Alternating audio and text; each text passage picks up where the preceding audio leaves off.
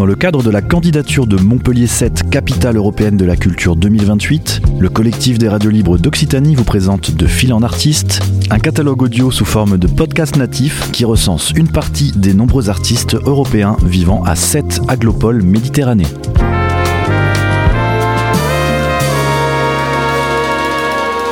Un projet proposé et réalisé par Radio Clapas, Divergence FM et Radio Campus Montpellier. Je m'appelle Günther Hoffmann et euh, moi et mon épouse, nous sommes arrivés à 7 euh, fin 2007. Le choix, c'était pas si évident que ça. D'abord, on avait ciblé Marseille, d'abord, euh, après, on est arrivé à Montpellier. Et finalement, la direction était allée vers 7 par hasard. le chorale de ma femme, le chorale franco-allemand de, Munich et ils ont fait euh, un concert ici et il y avait une sortie touristique et finalement on est arrivé à 7, on dit tiens c'est pas mal 7. Et bon après on a dit Munich 7, ça fait euh, petite ville, Montpellier c'est plus grand, n'empêche que euh, au fur et à mesure on s'est rendu compte qu'à 7 il y a plein de choses. Et d'abord, c'est une ville qui vit elle-même aussi, pas simplement du tourisme. Et ça, c'était pour nous important. Bon, euh, avant d'aller de, en retraite, euh, assez tôt d'ailleurs, euh, en Allemagne, j'ai fait de la photographie. J'ai fait quelques expositions, euh, j'avais des contacts, euh, on était un certain temps à Rome, euh, j'ai exposé dans la galerie à Galarati de Rome, une série de métros, etc. etc. Et finalement, à Sète, il y a beaucoup de peintres, il y a le CRAC, il y a le centre donc, régional d'art contemporain qui fait des expositions, il y a un musée, il y a beaucoup de choses, je ne pourrais pas les citer tous. Mais ce qui était important pour ma femme, qui est un peu engagée dans un festival de, littérature qui s'appelle Les Automnales, pour moi, c'était plus décisif en dehors du côté pittoresque, c'est de la mer et tout ça, de la plage, c'est important, euh, du beau temps. C'était plutôt euh, la musique qui, qui, a pris le dessus. Et euh, ça, je ne le pensais pas au départ tellement. Euh, finalement, euh, j'ai euh, repris mon saxophone ténor, que dans le temps j'avais joué quelques mois simplement dans un big band de Glen Miller en Allemagne, mais j'avais plus le temps, la famille et tout ça. Et finalement, j'ai pris quelques leçons de saxophone, je me suis lancé un peu dans le jazz, parce que je suis un grand écouteur de jazz et de musique en général, musique classique de toutes sortes. Mais c'était plutôt, disons, ce côté jazz qui m'a qui m'a pris au détriment de la photographie que j'ai complètement abandonné pour euh, jouer. Parce que apprendre à jouer, de me développer euh, en musique, surtout en geste, en improvisation, euh, ce n'est pas rien. Ça prend beaucoup de temps et notamment à l'âge, il y a quelques obstacles parfois.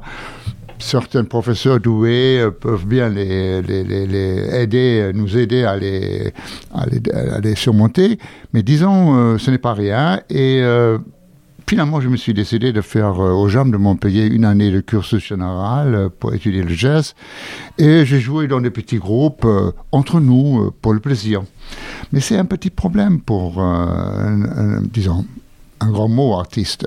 C'est que quand on n'a pas un but, quand on n'a pas une scène à joindre, bon, on joue ensemble, on se contente de ce qu'on sait faire et finalement, ça s'arrête. Bon, l'avantage c'est qu'on joue par-ci et par-là, euh, on, côtoie du monde, mais euh, le, conservatoire de Sète est devenu de plus en plus important pour moi euh, parce que je voulais aussi faire de la musique classique un petit peu.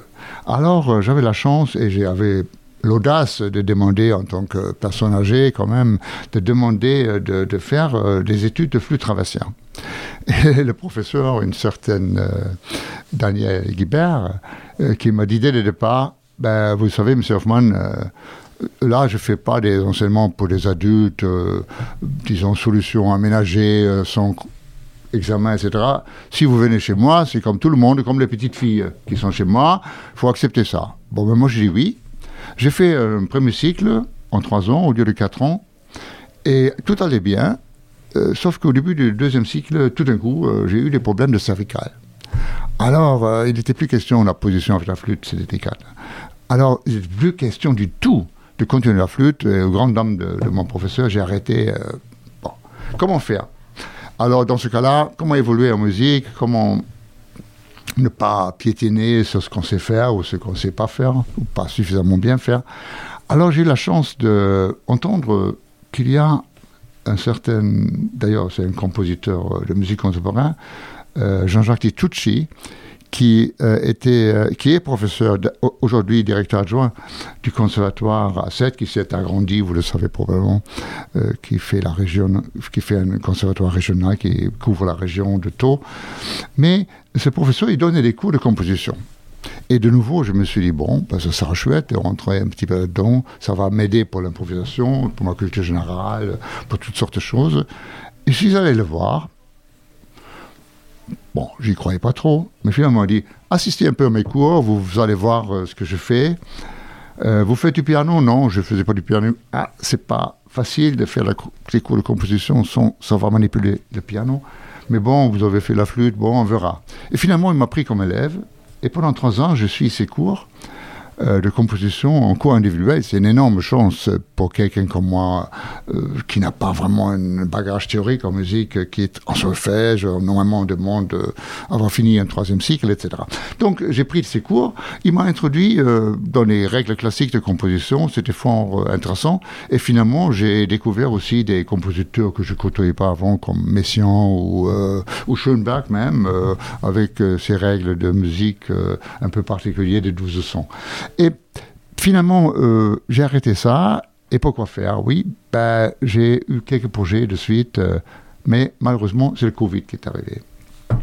Alors là, il y avait une période où j'ai pas fait grand-chose en musique, puis eu des idées qui me trottaient dans la tête. Et à la fin du Covid, euh, j'ai eu cette idée que je n'ai pas pu réussir d'ailleurs, qui était de faire, de faire vivre la musique classique euh, et, non classique, même moderne, par exemple, de Philippe Glass, euh, en réarrangeant, en réarrangeant euh, ses œuvres pour un quatuor ou un quintet, mais des jouer autrement plus rapidement avec l'énergie du rock et avec, comment dire, des sonorités non classiques mais plus électroniques, pour m'approcher de la musique que tout ce que les jeunes écoutent.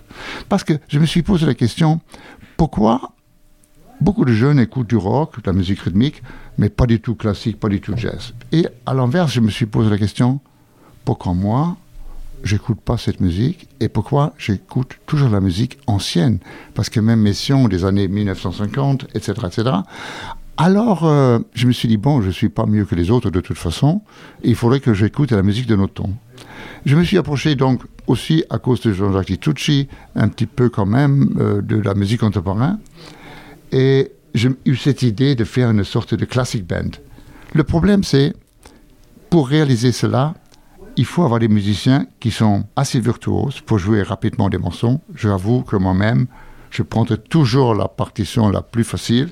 Et euh, en plus, il faut avoir des musiciens qui jouent soit des contrôleurs de vent, soit des violons avec euh, pick-up, soit euh, des instruments donc, où on peut altérer le son. Et voilà, c'est un projet qui me trotte à la tête, qui pour le moment n'est pas réalisable, manque d'intéresser. Et tout récemment, j'ai eu la chance d'apprendre lors d'un concert qu'il y a un jazz band euh, que j'ignorais. Euh, j'avais pris des distances un peu pendant le Covid avec le conservatoire parce que je ne fréquentais plus de peur de m'infecter. Et euh, j'ai vu qu'il y a un jazz band, qui est une sorte de big band, qu'un des professeurs, qui est professeur de Trombone, euh, dirige. Et je suis rentré là-dedans depuis septembre. Et ça marie pas simplement la musique du jazz, mais aussi la musique du funk euh, et d'autres styles. Le style Iden, par exemple, qui est plutôt du funk, qui quand on vers le rock. Et nous avons donc des arrangements qui ne sont pas exclusivement jazzy. Et on fait de l'improvisation à la fois c'est riche en harmonie pour avoir du plaisir de jouer les partitions et à la fois c'est intéressant pour improviser.